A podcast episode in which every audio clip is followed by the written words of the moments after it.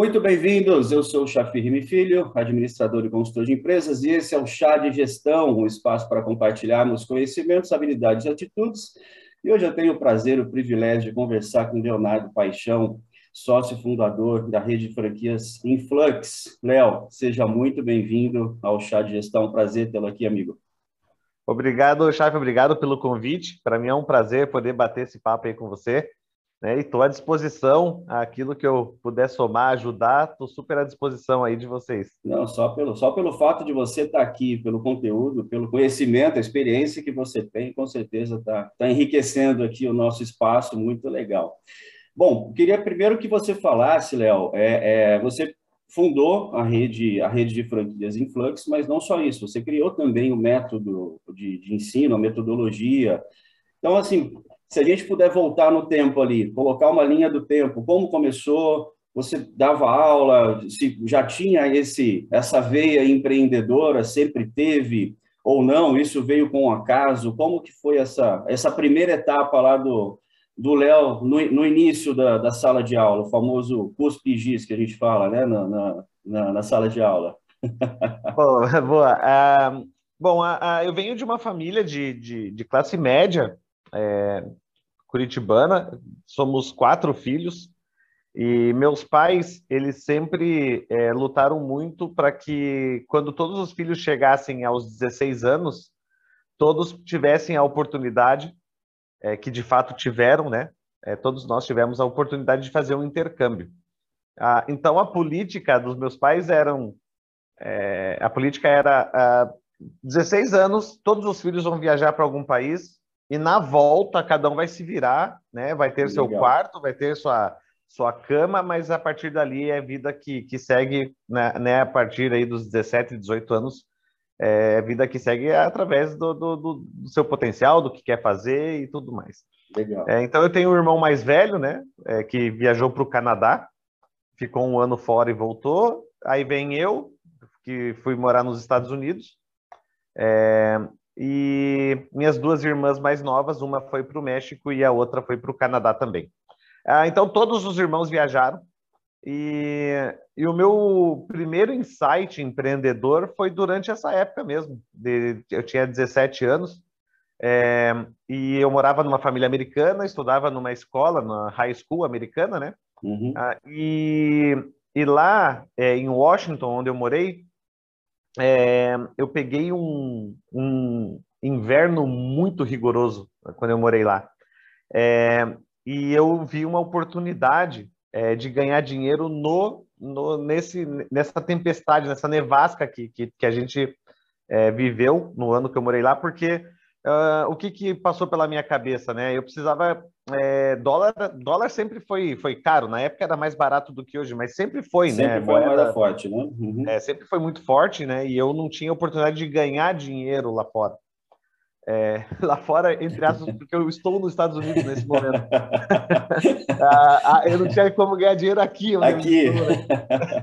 É, mas, mas, enfim, ah, eu vi a oportunidade de, de porque as, as famílias ficavam confinadas, né? Elas lotavam o, o supermercado, abasteciam suas casas, ninguém trabalhava, as escolas fechadas e todo mundo ficava em casa até ter a oportunidade de, é, de, de, de, retomar sua vida normal, né? A neve não deixava isso acontecer, tinha neve até a cintura, então era perigosíssimo, né? Sair de casa.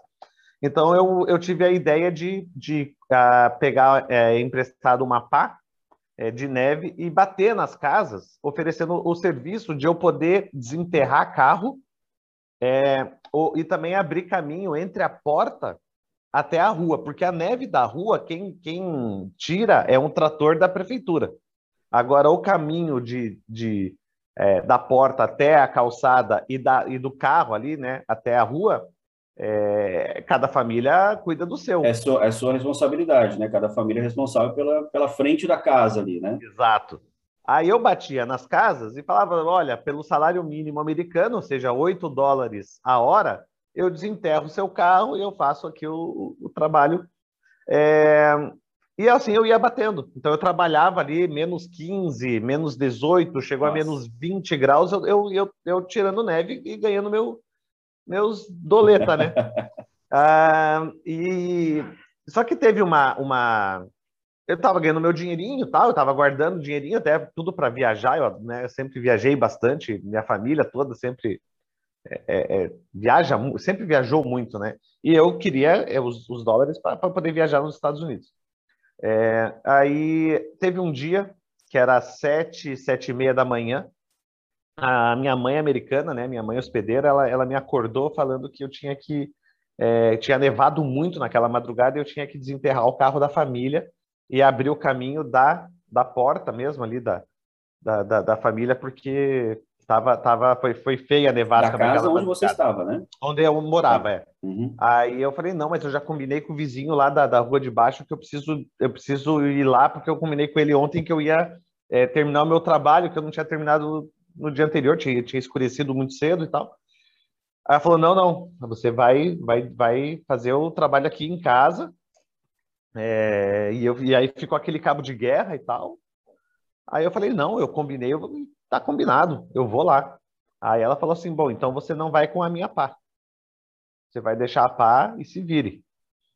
Aí foi o meu primeiro insight empreendedor, Chafe. É, é, é, é simples, é, chega a ser patético, mas o meu primeiro insight empreendedor foi através de uma pá de neve. É, porque daí veio aquela, eu não, eu, assim. eu, nem diria patético, eu diria totalmente contrário, eu diria até romântico, né? Porque você, de uma pá, você conseguiu ter esse insight, mas vamos lá. É, é, é eu digo porque é muito simples, né, cara? Como é que, se, como é que pode eu com 17 anos, uma pá, né? Aí eu falei assim, ah, é? Então tá bom, é, eu vou ter que investir numa pá, né?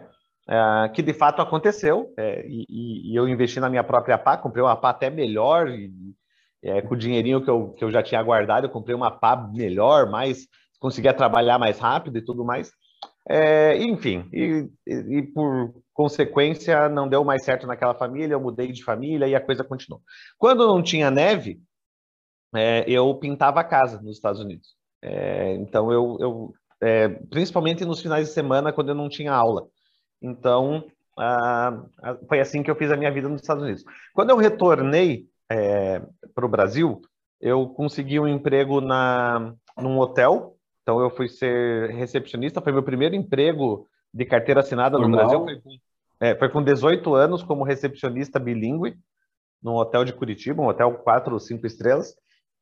E só que eu não, não consegui me adaptar bem à recepção de hotel, bastante complicado trabalhar sábado, domingo, feriado, Natal, Ano Novo, aquela loucura de hotel assim. Um, e existia uma, uma, uma rede de franquias uh, que o Curitibana de, de idiomas que usava esse hotel para fazer reuniões entre franqueados, fazer alguns pequenos eventos. E a, e a, e a galera que frequentava o hotel ali é, é, pelo menos a sua maioria, ou a metade da, da galera da, das reuniões falava inglês. E eles chegavam falando inglês entre eles tal, e eu rebatendo como recepcionista do hotel, estava recebendo né, os, os clientes ali, eu, eu em inglês também, a coisa foi fluindo. Até que um dia, um daqueles frequentadores é, da, da, dessas reuniões estava ah, precisando muito de um professor de inglês e me fez um convite Fala, oh, você fala inglês super bem, né? A gente precisa de gente que não precisa ser pedagogo, não precisa ser né, formado em letras, não precisa nada disso, mas a gente precisa de professores que tenham experiência lá fora e que falem inglês legal, né? Então acho que você caberia aí no nosso quadro, né? E eu já estava de saco cheio de hotel, já estava eh, não estava mais aguentando trabalhar no. no Era uma né? oportunidade né? que precisava para sair do hotel. É, daí eu falei, cara, eu nunca me imaginei dando aula, né? É, como que eu, com 18 anos, vou dar aula? É, e aí foi que, é, por estar tá sacudo mesmo, eu falei, cara, quer saber? Eu vou fazer o teste. Eu fiz o teste escrito, passei, é, fui para a entrevista, passei, comecei a frequentar aulas de outros professores para aprender, ah, e a, a, comecei a, a, dar aula assim. Paralelo a isso, eu. eu, eu isso, com, isso com 18 anos. Com 18 anos, é, ah. eu tinha 18 anos. Ah, e aí eu comecei a dar aula em empresas, dei aula na Urbis, ferramentas gerais, em algumas, é, é, Bosch, dei aula em alguns, alguns bancos também. Então comecei a dar bastante, comecei a dar aula. Uhum. Paralelo a isso, é, eu sempre quis fazer turismo na faculdade. é, era, é, o meu irmão mais velho já fazia, então eu, eu, e a gente adora viajar, então eu tinha que, eu sempre quis fazer turismo. Ah, só, e só eu... um detalhe, fazer turismo que você está falando é fazer o curso de turismo, porque tem muito é. turista, aluno turista, né, que fica passeando pela faculdade é. e não estuda lá. No seu caso não era esse, né? Era fazer o curso de turismo mesmo. Okay. Exatamente, é. Me formar como turismólogo. O pessoal nem sabe o que é o negócio. É turismólogo, né? É, e, e daí eu, eu, eu, eu, o primeiro dinheirinho que eu ganhei, sendo professor de inglês, eu decidi comprar uma van. É, e eu tive um insight dentro do turismo que era é, transportar turistas é, e eu ser o motorista bilíngue, quer dizer, eu pegava é, turistas estrangeiros e ia mostrar Curitiba, fazer city tours e tudo mais. Motorista, e guia, motori, é, motorista e guia ao mesmo tempo, né? E, Exato, e, essa já, é a ideia. E já o translado ali do, do, dos turistas aqui na cidade, ok. É, a ideia era boa, porque eu não precisaria pagar um motorista, né? É, o meu negócio começaria já dependendo somente de mim, uhum. é, né?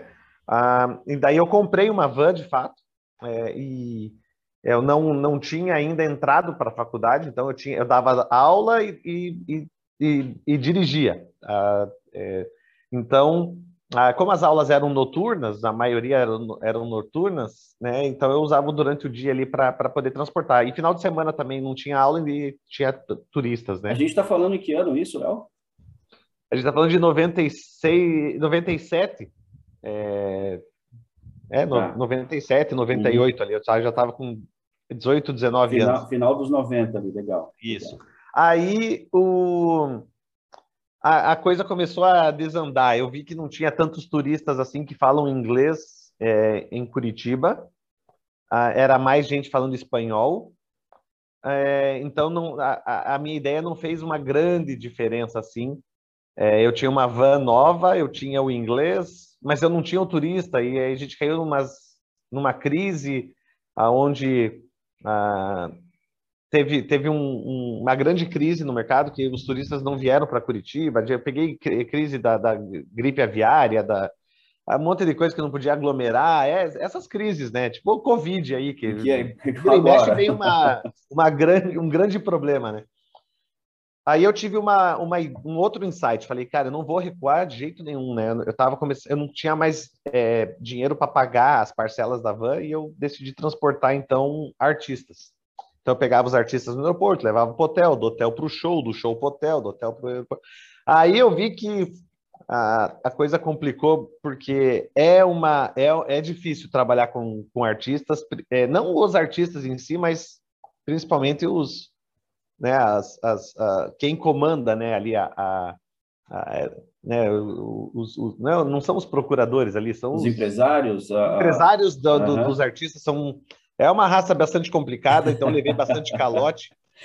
É, e transportei alguns artistas famosos, né? Alguns, algumas pessoas bem famosas. É, e ah, quando eu comecei a, a trazer uma parcela da, do, do, financiamento, trazei duas, eu falei, agora complicou. Complicou, e daí eu tive outro insight. Falei, cara, eu sou empreendedor, eu sou bom, eu tenho um projeto bom, eu não dependo de ninguém, eu não tenho funcionário, eu, eu, é, a, a, coisa é boa. É, então, ao invés de recuar, eu vou acelerar. Eu vou pegar um funcionário, vou comprar uma segunda van e vou acelerar o meu negócio. Quando eu fiz isso, não deu três, quatro meses, os bancos tomaram minhas duas vans e eu quebrei, meu CPF ficou sujo e aí eu fui pro buraco. Com 19 anos eu estava com meu CPF to totalmente sujo e, e com as duas vans devendo um monte e, e as duas vans é, tinham sido tomadas de mim. E eu quebrei aí pela primeira vez, uh, muito cedo, né? Muito novo. É. Apesar do, de, de achar que tinha um projeto muito bom, é, mas mas a, a, depois, hoje, eu vejo, né, anos e anos depois, eu vejo que, eu, que faltou planejamento, um business plan, um, um, uma, uma, uma gestão, né, é, a, colocar os números antes da... Isso, né, é isso que eu ia te perguntar. O que, é, hoje, né, você já com a experiência que você tem, o que, que você vê olhando lá para trás que poderia ter sido influenci... É, que poderia ter influenciado essa, essa primeira quebra, como você disse, né? Porque é. a, a, ideia, muitas vezes, ela é boa, falta planejamento. Outras vezes é o contrário, você planeja, mas a ideia original não era tão boa assim. No seu caso, a, a, a principal, o principal ponto foi a falta de planejamento, talvez. Total, faltou uhum. planejamento, faltou.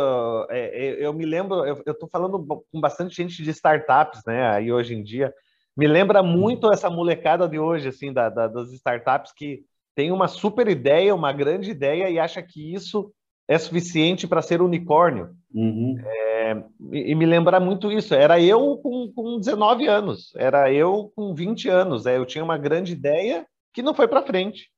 É, então, faltou planejamento, faltou um monte de coisa. Era, era, era o, o, espírito Glauber Rocha, assim, uma ideia na cabeça e uma câmera na mão. No seu caso, era uma ideia na cabeça e a van na mão. Você ficou na mão sem a van. Exatamente, ferrou tudo. Não, é assim, e faltou os detalhes, assim, sabe? Por exemplo, vou dar dois exemplos é, do, da, da, do, que, que foram motivos para cavar o buraco. Uma que eu não sabia, por exemplo, que a van precisava de tacógrafo. Hum. É, então, uma vez a polícia me parou, eu não tinha o tacógrafo, para quem não sabe, o tacógrafo é um, né, um instrumento que, que mede a velocidade Isso. que você anda. Ele fica, você... registrado, fica registrado toda, todo o percurso, toda a velocidade durante aquele trajeto, enfim. Né? É, eu não tinha isso. Eu não tinha, eu não tinha seguro para os passageiros, para pagar um seguro mais barato.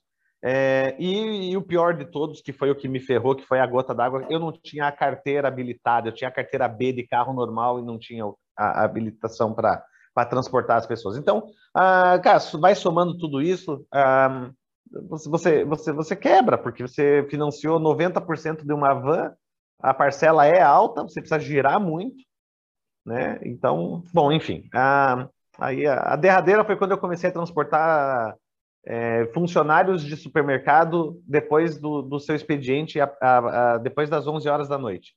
É que eu comecei a entregar pessoas nas suas casas, bem longe, a ir até uma e meia, duas horas da madrugada entregando pessoas é, né, na, nas suas casas, porque quando o expediente passa das 10 horas da noite, a entidade, né, a companhia, ela é, é obrigada a oferecer transporte para essas pessoas chegarem em casa. É, e ali foi a, foi a, a gota d'água, foi aí que eu quebrei de fato. Bom, mas enfim, uh, eu foquei daí na, na, nas aulas de inglês. Falei, vou focar aqui nas aulas de inglês, vou pagando minhas continhas, vou, vou, vou limpando o meu nome. É, e comecei a me destacar, é, comecei a ganhar confiança, comecei a ter cada vez mais turma. E aí um, entrei para a universidade, entrei para a Universidade de Turismo. É, e aí comecei a estudar turismo e, e dar aula de inglês. É, e, e, aí eu tive um outro insight que eu falei que é, poderia ser um canal muito importante, uma mudança na minha vida, que foi o seguinte.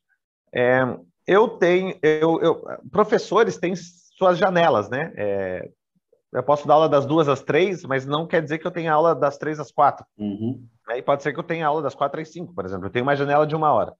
Eu cheguei para os donos da, da, da, da escola, é, para os sócios, e falei assim: eu gostaria de trabalhar na, nas minhas janelas, ao invés de eu ir tomar um café, ou de ir para a banquinha, ou de ficar relaxando, eu gostaria de aprender sobre os bastidores de uma escola. É, aí eles falaram, não, mas não tem dinheiro, não, não, não podemos agora arcar com isso e tal. Eu falei, não, não, não, mas é de graça, eu já estou aqui mesmo, eu vou ter que voltar para a aula daqui a pouco, então eu, eu, faço de graça, porque eu só quero aprender como é que funciona uma, uma empresa, uma, uma escola de idiomas nos seus bastidores e, e poder ajudar de alguma forma, né? Ao invés, eu troco o meu cafezinho por, por, por aprender por como é que funciona. Exatamente, exatamente. Por conhecimento. A pai do céu, eles aceitaram, comecei a, a, trabalhar nos bastidores ali, de graça. Demorou aí uns. Não foi um ano. É, esse, esse, esses sócios decidiram abrir uma segunda unidade. E quando eles abriram a segunda unidade, eles precisavam de alguém, precisavam de pessoas. E daí, meu amigo, caiu como uma. Quem, quem já estava preparado para isso, né? É, só, só, só tinha eu ali para eles. Cara, ele, ele, eu fazia exatamente igual eles, eu, eu, eu aprendi com eles. Então, cara, ninguém melhor do que eu mesmo para ser o coordenador dessa escola, né? Então eu comecei, daí eu, aí sim eu pulei de nível, é, aí sim eu limpei meu nome, paguei todas as minhas dívidas e fiquei, é, é, fiquei felizão ali e tal. É, e comecei a, a, a, ver como funciona a franquia, né? Da, no, nos bastidores, né? É, quatro anos se passaram, é, eu me formei na faculdade. Aí eu cheguei para os meus sócios, para os meus sócios, cheguei para os sócios da, da, os meus chefes, né? Na época, e falei assim: ah, eu me formei, eu, eu já sei tudo de escola de idiomas, é, eu quero abrir uma escola. Eu acho que chegou o meu momento. Aí veio aquele espírito empreendedor aí na, na, né, na minha vida aí. Aí eu, che... eu, eu falei, eu quero. Tinha, esse espírito empreendedor que já tinha desde de Washington com a pá, com a é. perda da pá, né? Exatamente. Quando me tomaram a pá, eu, eu virei um leão do empreendedor. Aí, aí eu cheguei para eles, para os meus chefes lá, né, e falei: olha, eu gostaria de abrir, vocês podem entrar com o dinheiro, eu entro com o trabalho, a gente dá um. Mas eu quero ser sócio de vocês numa escola, né? Aí eles falaram: não, a gente acabou, né, de Estamos tá, terminando de pagar a, o financiamento da segunda escola, então não é o momento, é, tá, tá bem complicado e tal. Eu falei, ah, então, então eu vou procurar novos, novos rumos aí. É, eu passei na, numa, numa seleção de mestrado e doutorado na área de turismo, uh, na Espanha, nas Ilhas Canárias, e aí eu decidi ir embora. Eu, eu, eu pedi a conta, foi com muita dor no coração, pedi a conta, peguei todo o meu fundo de garantia, a minha, a minha, o meu acerto todo, troquei tudo em euro, vendi meu carrinho, troquei em euro, tudo, tudo que eu tinha eu troquei em euro e fui fazer mestrado e doutorado na Espanha, é, em turismo. Né? É, Para quem não sabe, Ilhas Canárias é, é, uma, é um arquipélago, de, é, virou notícia aí. Agora recente, né? É, por causa do vulcão, né? Exato, exato. Em erupção. Ah, é, eu morei lá por um ano, num apartamento com outro, outras seis pessoas, todas é, falantes, né, todas do, do idioma espanhol. É, é, uma ilha que é um arquipélago de sete ilhas, né? essas sete ilhas estão muito próximo do Marrocos, mas pertence à Espanha. A Espanha, exato. É. Ah, e todas as minhas aulas eram em espanhol, ah, né, os professores, tudo, toda, toda a minha trajetória ali de mestrado ah, e doutorado em turismo então se deu aí nessa, na, numa dessas sete ilhas aí, né? E ah, ah foi aí que eu aprendi o espanhol. Então foi, viajei a Europa toda, fiz mochileiro, ah, conheci muito da Europa. Essa é a melhor parte, né? Essa é a, essa é a parte louca, né? Essa é, a melhor, essa é a melhor parte. Eu, eu é. particularmente gosto bastante também desse tipo de, de, de viagem, assim, acho muito, muito gostoso, muito proveitoso. Você acaba conhecendo gente, conhecendo lugares, não só aqueles roteiros tradicionais turísticos, né, que evidentemente você acaba fazendo, porém conhecer ali o, o local, a vida local.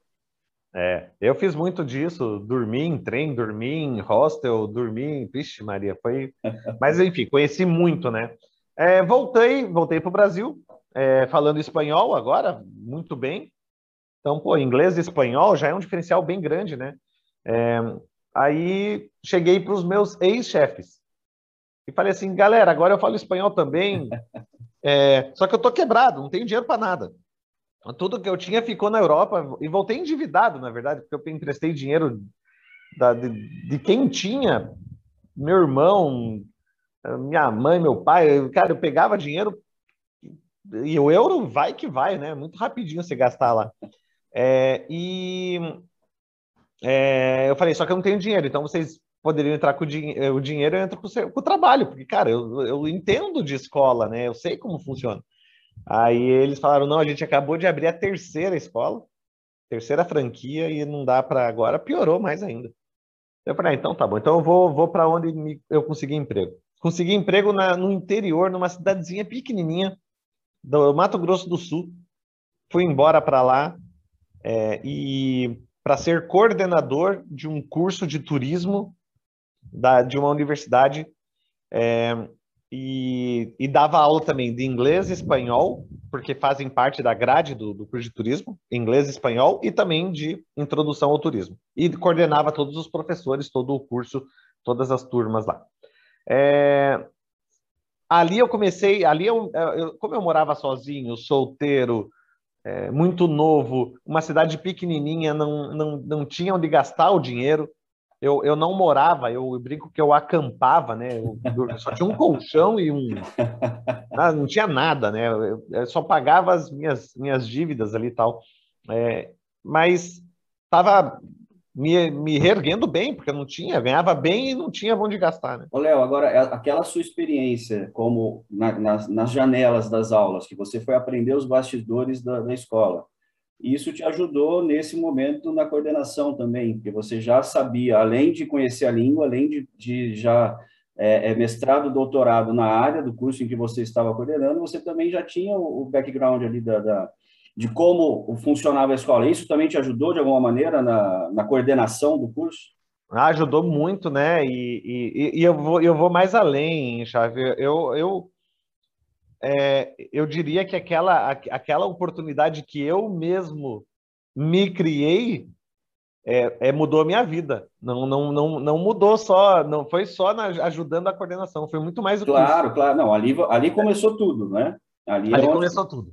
A, a gente, começou... a gente nem entrou ainda na fase da, da, da criação da, da, da Influx ainda. A, influ, né? a, Influx, a, a, Influx não era nem.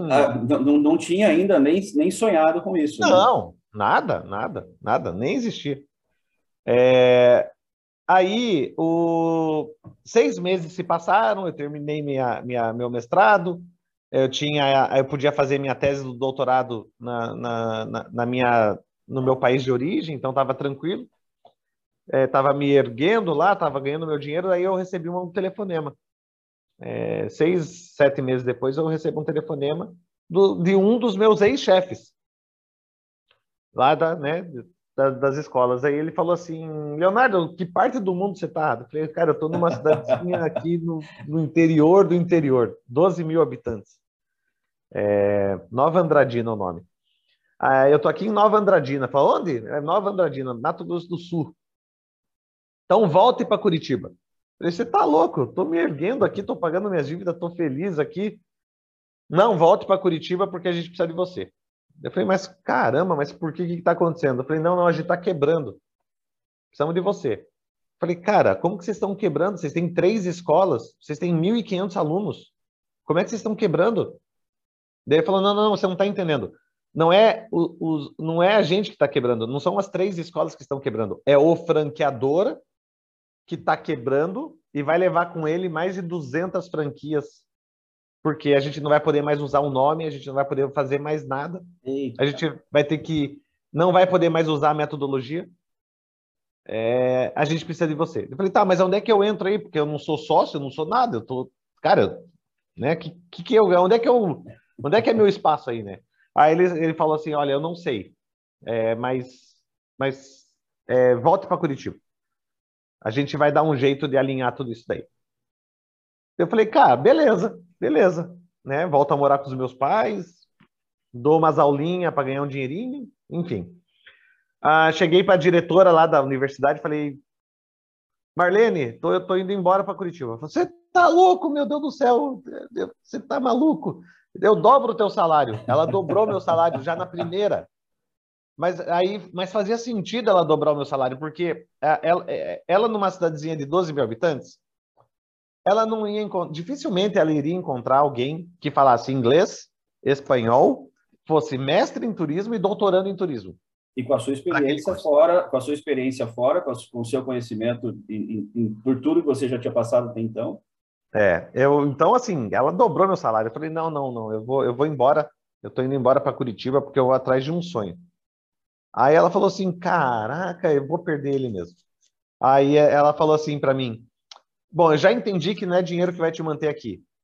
É, e para mim foi difícil, porque eu, eu, eu, no começo eu morava atrás da, da, universidade, eles tinham uns quartinhos, assim, sabe? Eu morava atrás da universidade. Eu era o último a apagar as luzes junto com o, o, o, o guardinha da madrugada ali. É, para ninguém ver que eu ia para o meu quarto que era atrás, sabe? Aí eu já estava morando já num apartamentinho é, melhorzinho, assim, nada muito demais, mas já estava fazendo minha vida, sabe? Dela, agora que você engrenou, que você está começando, a, né? Eu falei, não, mas eu vou em busca de um sonho. Ela falou assim, então tá, não vou conseguir segurar você, mas me conte qual é o teu sonho para eu saber, né? Porque, cara, fiquei curiosa, né? Porque eu já vi que eu vou te perder. Aí eu falei assim, é, o problema é que eu não tive o sonho ainda. Quando eu tiver o sonho, eu, eu te ligo e te conto, porque... Ainda não sei qual que é. Ela não entendeu, ela não entendeu. É, mesmo porque eu não tinha uma resposta, né? Eu não sabia exatamente o porquê eu estava voltando. Mas eu confiava nas pessoas, né? É, eu, eu, já tinha trabalhado com as pessoas, então é, eu, eu, eu, confiava muito neles. Rapaz, voltei para Curitiba, voltei a morar com os meus pais. sentamos os quatro e aí começou o projeto Influx. Tudo isso que eu contei para vocês, para você e para vocês que estão assistindo, né? É, é, é só para dizer assim como que a gente conseguiu se reunir. Somos quatro sócios. Como que os quatro se reuniram para montar alguma coisa diferente para o mercado? Foi aí que, que tudo começou. Aí é a estaca zero. Aí a gente está falando de que ano isso, Léo? Já depois, da, nessa, nessa volta para Curitiba, né, para iniciar esse projeto da Influx, a gente está falando de que ano isso? 2002, é, 2003. E aí, entre essa chegada, essa chegada não, né, seu, seu retorno, uhum. né, e o início do projeto e o projeto pronto, lógico, um, um, um, projeto nesse nível, às vezes, ele demora muito para estar 100% e às vezes ele nunca fica 100% porque existe uma melhoria constante, evidentemente. Mas entre o início desse projeto e sair do papel, esse, esse período foi de, de quanto tempo? Um ano. Um ano. Um ano. Um ano de é planejamento. Um ano. Aí sim você teve o planejamento, né? É, porque daí assim, aí, aí é, exatamente, aí, aí foi o, o, a coisa foi diferente, porque daí eu já estava com pessoas mais experientes, eu tinha sócio, o que era muito bom, porque você pode discutir, você pode, ainda mais quando os sócios têm mais experiência que você, já estão, já são do negócio e tal, é, já tinham três empresas, né? Quer dizer, já, já é, mas enfim, a, a, a coisa ali foi o seguinte: a gente, a primeira coisa que a gente estava discutindo é o seguinte: o que, que nós vamos fazer? Ah, vamos continuar no ramo, lógico, óbvio. É, mas vamos ser, vamos mudar bandeira? Não, não vamos mudar bandeira. Não vamos entrar na, na, nessa, nessa parte de ter que, às vezes, outro franqueador vender ou fechar ou quebrar, como aconteceu, e a gente está lá à mercê dessa pessoa. Então, vamos fazer o seguinte: vamos ser nós mesmos os franqueadores, e essa franquia já vai nascer com pelo menos três franquias. Porque gente, são as franquias que já, já, já temos as na mão. As escolas próprias já eram da, da, do, Exato, grupo. Uhum. já era do grupo. É, eu não sou sócio, não, não era sócio dessas escolas, mas eu seria um sócio da franqueadora, né? É, só que eu não tinha dinheiro. Eu estava me reerguendo, estava com dinheirinho, mas nada, nada para se montar uma grande empresa de um porte de uma franqueadora. É, Daí eles tiveram a ideia de assim, mas justamente por isso que a gente chamou você, porque você não vai entrar com dinheiro, você vai entrar com a metodologia. Você, o teu dinheiro na, na sociedade, ela vai vir é, de uma de uma metodologia que você vai ter que criar. Você vai criar e vai ter que funcionar. E você vai brigar com Fisk, com Wizard, com WhatsApp, com, com esses grandão aí. Você vai ter que fazer acontecer. Tá, e o que, que vocês me dão aí para eu ter subsídio para criar esse método?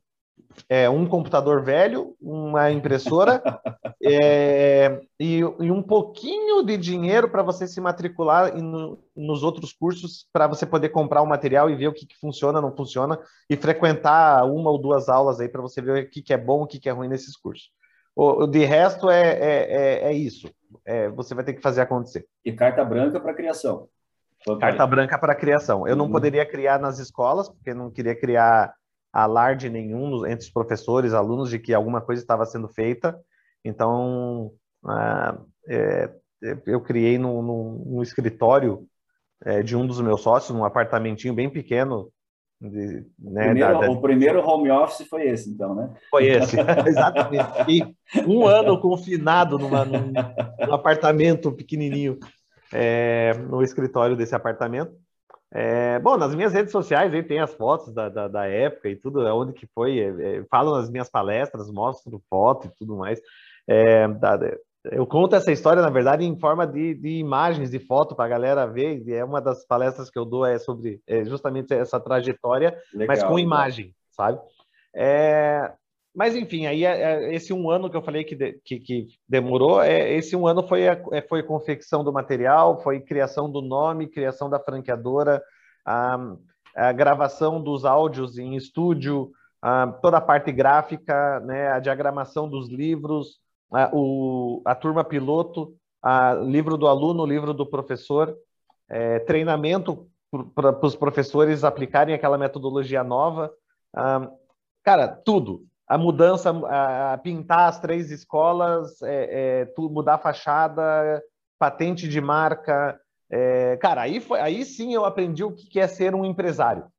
Né? Não mais só um empreendedor, mas um empresário mesmo, um, um cara que entende aonde ele está pisando É, a, foi, foi aí que eu cresci como empresário de verdade. Foi nesse pequeno período aí que eu tive que criar algo do zero mesmo. E o maior desafio ali, Léo, foi, foi ah, na sua visão hoje, tá? Ela foi o maior desafio foi a criatividade para montar tudo isso que você está falando, né? Montar do zero, metodologia, material, gravação, enfim, to, toda a estética, inclusive. Ou foi algum tipo de resistência que poderia ter por ser algo novo? Qual que era o maior medo ali de, de, de criar algo e que não funcionasse? Ou de criar algo que ainda tinha aquela dúvida, Pô, mas é novo, funciona, porém é novo, ainda existe uma resistência de mercado. O que, que você vê como como maior desafio naquele naquele período? Ou para quem vai é. passar por isso agora, na verdade. Né? É, o maior desafio era era era interno, assim, era era era é que nem você falou, era eu, eu, eu não tinha certeza de que aquilo iria funcionar. É, você criar algo do zero, é, você não sabe se vai funcionar. Uhum. E você também não sabe se as pessoas vão comprar a ideia. É, você, você precisa de pessoas, né? naquela. Na, como é que você vai colocar uma ideia e ninguém compra essa ideia, né? Então é complicado. o meu maior desafio foi eu comigo mesmo acreditar naquilo que eu estava fazendo, é, ter a certeza de que o que eu estava fazendo iria funcionar. O maior desafio e a gente está é um é, desafio é... da minha cabeça. Uhum. É, o, e, e eu estava entrando num mar muito vermelho. Cara, pega as marcas aí de inglês Sim. no Brasil, cara, são gigantescas. É, são, são empresas dos anos 80, 90 que, que, que são gigantes. Ainda são gigantes, muito. Dentro do nosso mercado, nós temos dois bilionários famosos no Brasil. Sim. Cara, eu, eu ia brigar, eu, eu, entrei na guerra com esses caras sem, sem, dinheiro, quebrado, cara, e, e, gente falando, né? Pô, Leonardo, cara, você vai. Sério? Com certeza? Olha. Uh, caraca, sei não, hein? Cara, voltou lá do emprego bom, já tava comprando umas cabeças de gado, vai, vai. Vai, você, ó. Você tá maluco que você vai entrar nesse, nesse, nessa brincadeira aí? Não é, é, brincadeira de cachorro grande, né? Briga de cachorro grande, como a gente fala. É. E, cara, e aí essa foi a pior parte. A pior parte, porque a, a, pressão, a gente tinha a pressão do tempo, a gente precisava fazer isso rápido, porque a qualquer momento um oficial de justiça podia bater nas portas das escolas é, falando que não poderia mais usar aquela marca, e essa marca realmente quebrou e, e, e não existe mais o uhum. mercado uhum. mesmo. Ah, é, e ah, esse foi, foi, foi terrível, assim, aí que eu sofri de gastrite, eu não dormia à noite, eu precisava dar aula para me manter um pouquinho ali, então é, eu tinha que trabalhar é, então, de manhã e de tarde eu fazia metodologia, à noite eu dava aula para ganhar um dinheirinho. Ah, tava ferrado, eu tava muito ferrado, tava, eu tava, tava quebrado, ferrado, morando com os meus pais de novo, é, ali, é, eles me ajudaram muito, né, e ia de carona, voltava de carona, é, pegava busão, ia a pé, fazia, cara, olha, foi, foi um período tenso, e até a estabilidade, enfim, a gente não precisa falar do, do sucesso que foi, a, a, empresa é ainda, evidentemente, tá? Acho que está aí, mas eu, eu, fico mais curioso, assim, hoje, com a experiência que você tem, igual você falou, estava ferrado naquela época e tal, provavelmente você deve ter pensado, ó, oh, vou largar os bets aqui, vou voltar da aula lá no Mato Grosso do Sul, é, né, lá, lá, ainda me querem, eu vou, eu vou para lá ficar tranquilo, né, colocar o burrinho na sombra e ficar ali. Né? Provavelmente tenha passado isso pela sua cabeça algumas vezes naquele período. Sim. O que, que o Léo hoje falaria para aquele Léo naquela, na, naquele momento? Falar, é, é simplesmente calma que vai dar certo? Ou quais outros conselhos que esse Léo hoje, que atualmente trabalha nessa mentoria de, de, franquias, a gente já chega nesse assunto também. Quais são esses conselhos para evitar que o Léo lá de trás pense em, em, em, desistir? O que, que ele poderia falar? O Léo de hoje, o que, que poderia falar para o Léo naquela época? Cara, excelente pergunta. É, é, eu, eu diria é, o seguinte: a, é, é, ele, é, olha, dá um, dá um churrasco essa, essa, esse, esse papo, mas, mas é, verdade. Assim, o que, que eu diria? Eu, eu, diria que o melhor é você que faz. às vezes você está criando alguma coisa que às vezes não é a melhor coisa do mundo, ou é a melhor coisa do mundo, só que você ainda não sabe. E aí surgem as dúvidas. Surgem pessoas, surgem opiniões. Todo mundo é, acha você louco, né? Dentro da tua família acham você louco. É, quem dirá amigo e vizinho e tal. Porque tem os dois extremos, né, Léo? Em cima disso que você está falando, tem tanto a supervalorização de uma ideia e a subvalorização de uma ideia. Falando, não, essa ideia não é nada legal, sendo que uhum. ela poderia ser melhor desenvolvida e se tornar algo muito bom. Ou essa ideia é genial, só que você fala, não, não é genial, né? Vamos baixar um pouquinho, porque não é tudo isso. Até, até, achar esse equilíbrio é meio complicado, ainda mais com gente de fora falando não vai dar certo, não vai dar certo, não vai dar certo. Exatamente isso. Só que quem faz você aumentar a régua é você. Uhum. você é, é, o que, que passava pela minha cabeça, né? Cara, eu não sei se vai dar certo. Ai, meu Deus do céu, será que o mercado vai aceitar? Putz, a gente já tem três escolas, 1.500 alunos. Como... Será que eles vão querer ficar com a gente no método novo? É... será que o nome é bom? Será que é isso? Será que é isso? É muito será, né? Um... hoje, o que que, o que que eu percebo, assim, eu percebo que por mais que você tenha essas dúvidas, essas dúvidas surgem e é natural, e é, natural. É natural é, eu acho que quem faz a tua ideia ser genial é você mesmo, é o jeito que você vende, é o jeito que você passa para as pessoas, a, as pessoas acreditarem, e quando você vê, quando você se, se, vai, se der conta, a, as pessoas acreditam tanto que aquilo é muito bom e é melhor e está trazendo resultado, que a coisa passa a ser muito, muito boa.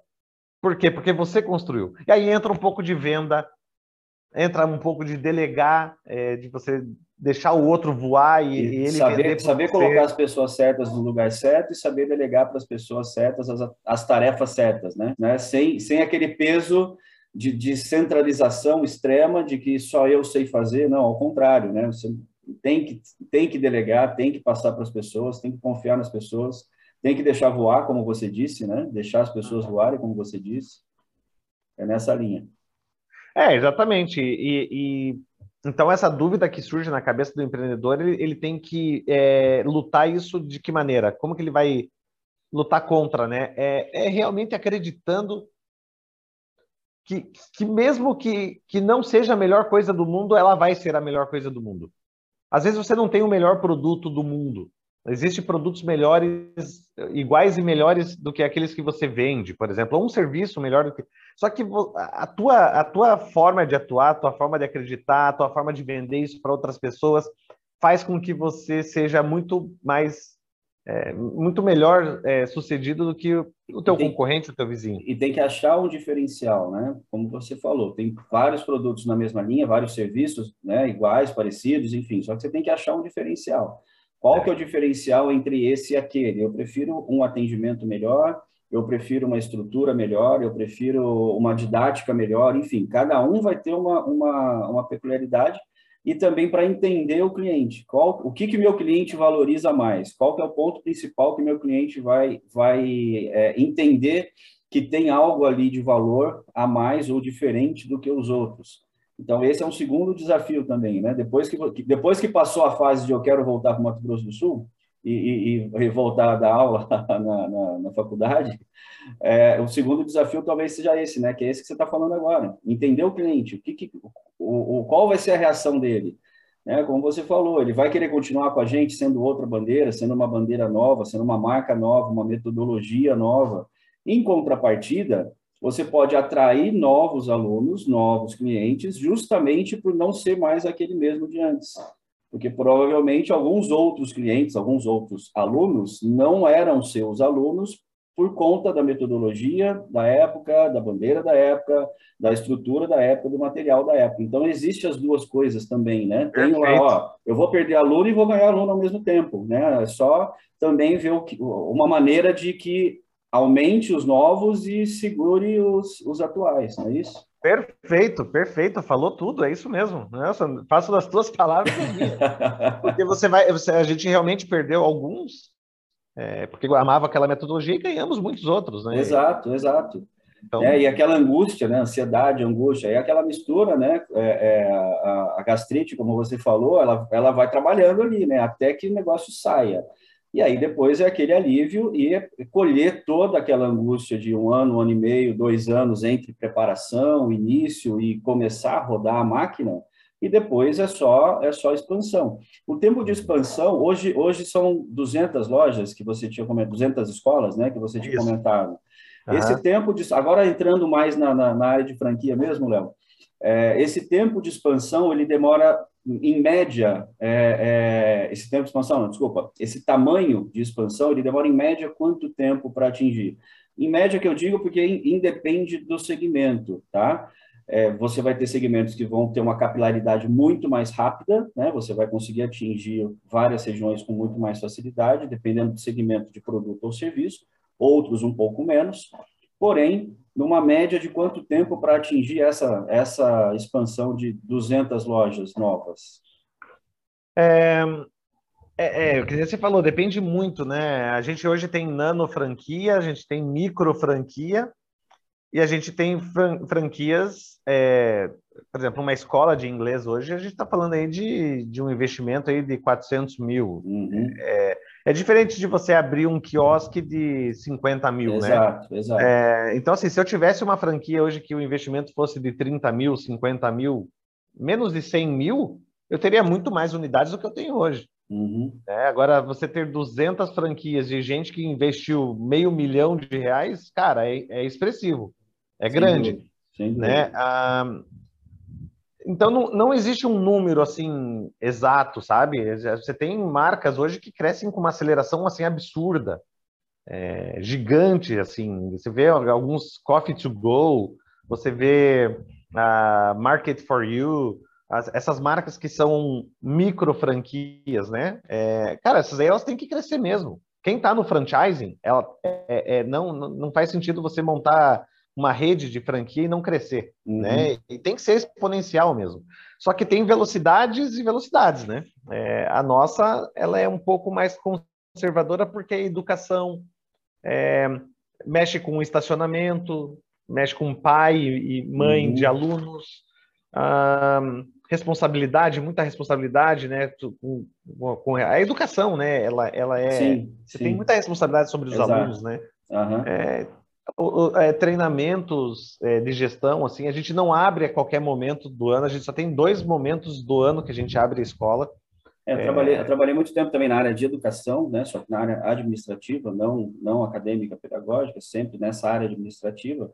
E isso que você falou é perfeito, em relação à responsabilidade, porque você não está lidando com um, um produto simplesmente, você não está vendendo um livro, você não está vendendo um curso, você está cuidando da, da, da, educação né, de, de, uma criança, de um adolescente, enfim, até mesmo, mesmo de adulto, que envolve, envolve diretamente os pais, envolve di, diretamente, de certa maneira, o futuro daquela criança, que, que, que como que ela vai se desenvolver. Então, tem várias coisas envolvidas que não é só simplesmente você colocar uma, um, um produto dentro da casa da pessoa, você tem uma, essa responsabilidade envolvida também.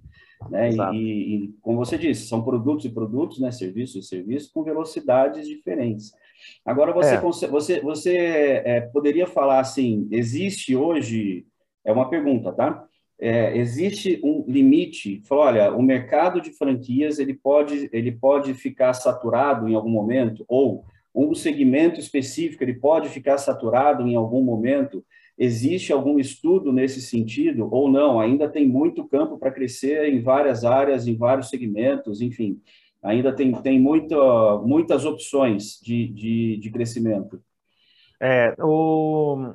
Bom, só, só, retomando um pouquinho da velocidade, tá? Ah, Existem sim. as metas, tá? As metas, a, a, a, a, a gente demorou 15 anos para ter 200 unidades. Tem gente que fecha sei lá, 20, 30 unidades no mês. Uhum. Que, que, cara, que é o investimento é menor é, e está e tá muito acelerado, né? Nesse momento pandêmico, assim, está muito acelerado. A parte de franquia está muito em alta. É, muita gente que perde o emprego, que tem grandes ideias, ou que já tem o seu negócio que quer virar franquia, então está bastante aquecido. Aí eu entro na sua pergunta agora é, que, que você acabou de fazer. Uh, existe muito mercado. É, é inacreditável assim a, a, a, o número de oportunidades que o franchising está dando aqui no Brasil.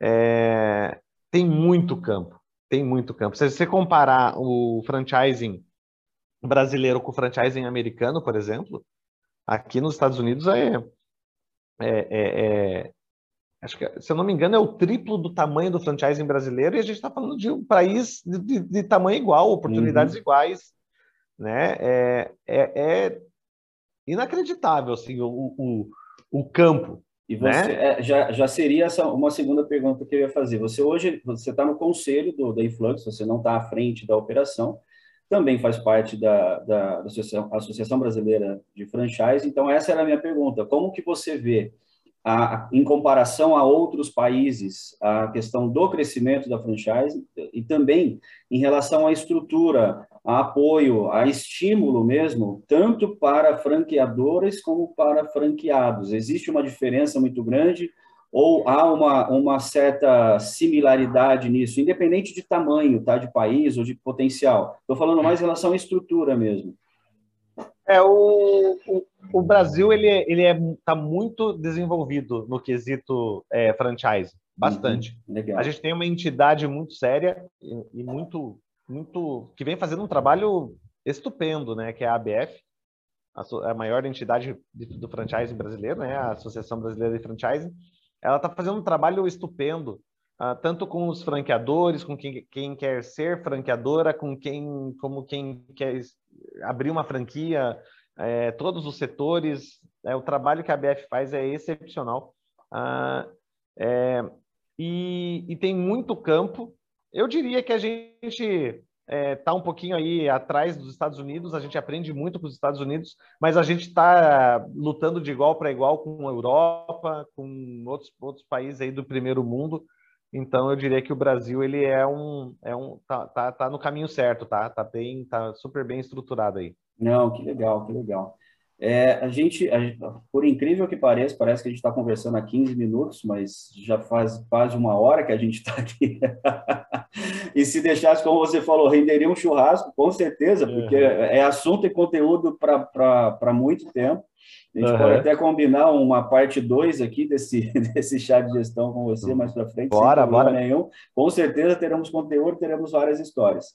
É, é, falando em histórias, até para a gente tentar pegar, se tiver alguma, algum, os famosos causos, é, a gente estava numa reunião junto algum tempo atrás, juntos, né, algum tempo atrás, e estava falando sobre um, um, um cliente, né, um projeto de expansão, etc., e eu até, em tom de brincadeira, mas é que é uma realidade também, que uma das preocupações do, do franqueador é que a loja não possa, né, um exemplo, né, uma loja de roupas, um franqueado de loja de roupas, ele não vai poder colocar um espetinho ali para vender, né, para atrair mais clientes. A gente estava falando sobre regionalização, né, as diferentes, as diferenças entre as regiões dentro de um mesmo país e tal. E até foi em tom de brincadeira, mas eu lembro que na hora você falou, não, mas faz sentido, porque realmente a gente tem que ficar de olho né, né com o franqueador, é, é, ele também tem essa preocupação né, de, de não deixar ou, ou é, é blindar ao máximo para que o franqueado não fique, não faça coisas que não estão dentro de um contrato, não estão dentro do escopo daquele produto, daquele serviço, né, da, da como, como marca e etc. Isso é, chega a ser algo preocupante? Tem algum, alguma situação dessa, desse exemplo que eu dei da loja que é, é, é, é hipoteticamente tinha colocado um, um espetinho de gato ali para vender, para atrair cliente? Tem alguma coisa nesse, nessa linha que você poderia falar para a gente também? É, o, a, a parte de. O Brasil é tão grande, né? É tão gigante que, que eu diria que é, é até um diferencial do franchising esse. É, em épocas de crise, por exemplo, tem regiões que sentem menos, outras sentem mais.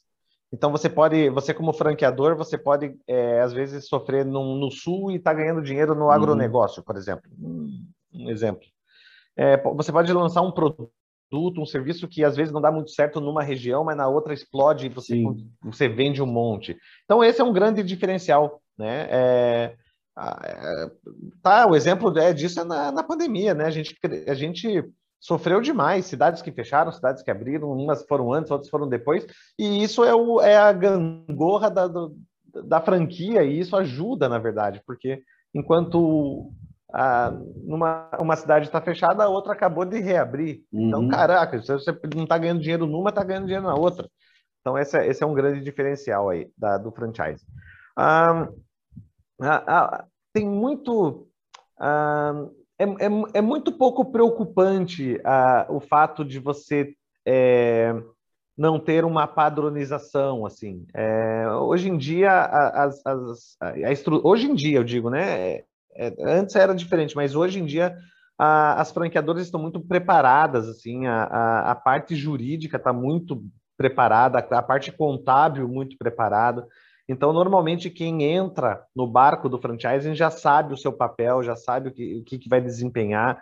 Então, é, eu, eu, eu, diria assim que tá, tá, o franchise está muito protegido, tanto para um lado como para o outro, tanto para o franqueador como para o franqueado. E esse preparo também vem para quem está entrando, né? Para o franqueado já vai preparado também, mais preparado, assim como você falou, que o trabalho da BF está sendo muito bem feito até nesse ponto, né? Para deixar isso tudo muito mais claro antes da pessoa é, entrar nessa entrar numa franquia, por exemplo, né? Ela já sabe exatamente o que, como que é, quais são as suas responsabilidades e também qual que é o apoio que ela vai ter antes de entrar. Então já fica mais tranquilo para todos os lados, né? Isso é fundamental, inclusive para qualquer transação bilateral. A gente está falando uma transação bilateral, inclusive, de ganha-ganha. Né? Então, isso é essencial, a questão da transparência, da comunicação, de todo mundo saber o que está fazendo, as suas responsabilidades, né? direitos, famosos direitos e deveres, né? Isso já fica muito legal. Léo, infelizmente a gente já está com o nosso tempo estourando aqui, eu queria só te agradecer demais. Um último recado que você teria para quem está pensando em abrir um negócio, para quem está pensando em entrar em uma franquia, para quem está pensando em ser um franqueador, é, é, expandir a sua marca, uma, uma, quais seriam algumas dicas rápidas aí, o famoso pulo do gato? Não tem, eu sei, mas não, não diria o pulo do gato, o arroz com feijão que deve ser feito para que a, a, o negócio ele, ele, se, se, ele, ele se mantenha, né? É, boa. Um, eu poderia dar aí 20, 30 né, dicas, né? Mas eu vou dar uma só. Pessoal, uh, networking. Converse com as pessoas, converse com quem já passou por isso. Hoje a tecnologia está aí, você consegue acesso a pessoas, pessoas do bem, pessoas que querem o bem do outro. Né? É, manda uma mensagem, pa, para de pensar, ah, ele está em outro patamar, ele nunca vai me responder, ele é estrelinha, ele não sei o quê. Para com isso, entra em contato, conversa, é, pega dicas. Ah, tem muita gente aí ajudando, tem muito mais gente do bem do que do mal. Então, a dica que eu que deixo aqui é, pessoal, vamos conversar, vamos trocar ideias. Né? Tá todo mundo aí né, querendo ajudar um outro. Você, você provavelmente você vai conseguir dicas valiosas aí no mercado de graça.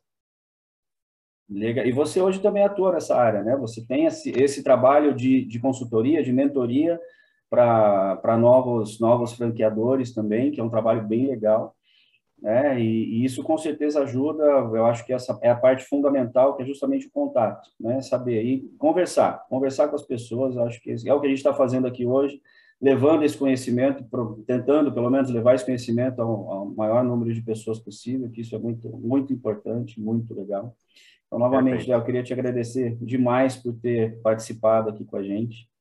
É, Para quem está assistindo, lembrando que o chat de gestão fica disponível através das redes sociais da agência de gestão, no YouTube, Instagram, Facebook e também em versão podcast. Lembrando que, como eu sempre digo em todos os, em todos os programas, faça com que sua vontade de aprender seja maior do que a preguiça de estudar, que é o que o Léo fez, né? Foi embora com, uma, com uma pá, foi, onde, foi onde tudo começou, com uma van foi a primeira quebra, mas que com certeza aquele, aquele sonho lá ele, ele foi, foi concretizado, muito bem concretizado, e hoje ajuda muita gente.